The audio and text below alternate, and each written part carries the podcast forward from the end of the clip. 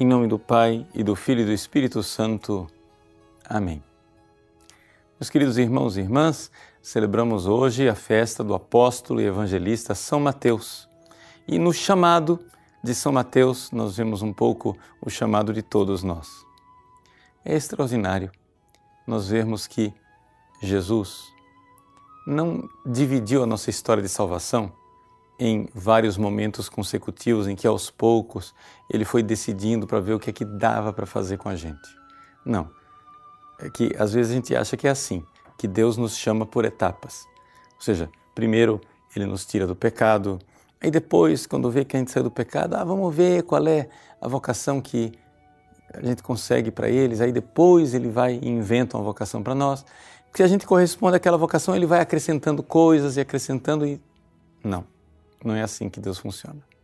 Deus, exatamente porque nos quer grandes santos com uma vocação sublime, nos tira do pecado e nos resgata da miséria na qual nós nos encontramos. É assim a vocação de São Mateus. Jesus não diz a Mateus: Mateus, olha, você é um publicano. Você está aí numa vida de pecado, você é um corrupto, Faz o seguinte: muda de vida. Depois que você mudar de vida, nós vamos ver como é que vai ser a sua vocação. Não. O caminho não é somente parar de pecar. O caminho é começar a amar de forma sublime. Vai deixa tudo e me segue. Isso me recorda uma, é, um discurso do Papa Pio XII com relação aos jovens onde Pio XII justamente notava que com os jovens nós não podemos pedir as coisas aos poucos. Se você pedir pouco, o jovem te dará nada. Mas se você pedir tudo, ele te dará tudo. E é isso que Jesus quer. Jesus não quer que você é, fique negociando. Vamos fazer o seguinte, ó, hoje eu paro de pecar. Aí Amanhã, quem sabe depois, eu me entrego todo a Jesus e o amarei de todo o coração, de toda a alma, de todo o meu entendimento. Não, não é assim que funciona. Você se encontrou com o amor dele. Ele ama você. E ele ama você como ninguém jamais amou e nem amará. Se você crê nesse amor, como é que você não vai amar de volta? Ele deixou tudo por você. Por que você não deixa tudo por ele? Por que você continua nessa negociaçãozinha boba? Essa coisa tola de chegar a dizer, não, já entreguei 90%, mas 10% deixa aqui. Não. Você precisa entregar tudo. Sabe por quê? Porque um pássaro, para ele voar, ele precisa estar totalmente livre.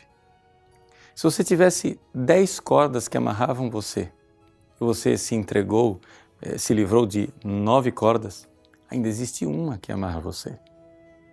Você não vai dar conta de voar. Não tem esse negócio de que, ah, não, mas olha, padre, você tem que considerar, já está bem melhor do que aquilo que estava antes. Antes eu tinha 10 cordas que me amarravam, agora já tem somente uma. Então eu progredi. Tudo bem, progrediu no corte das cordas. Mas você não voou, não saiu do lugar. Está entendendo? Deus quer que você voe. Você foi feito não para se arrastar como as serpentes, mas para voar como as águias.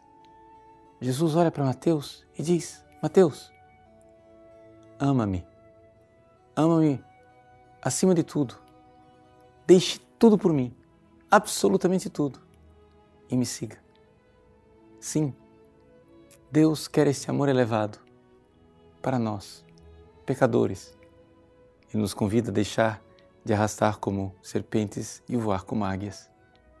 Essa vocação de Mateus é nossa vocação também precisamos nos entregar totalmente para Deus.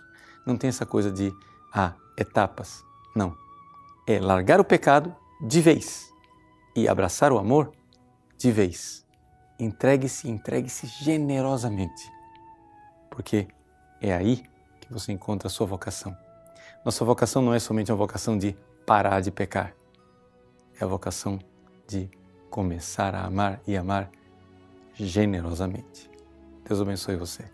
Em nome do Pai, e do Filho e do Espírito Santo. Amém.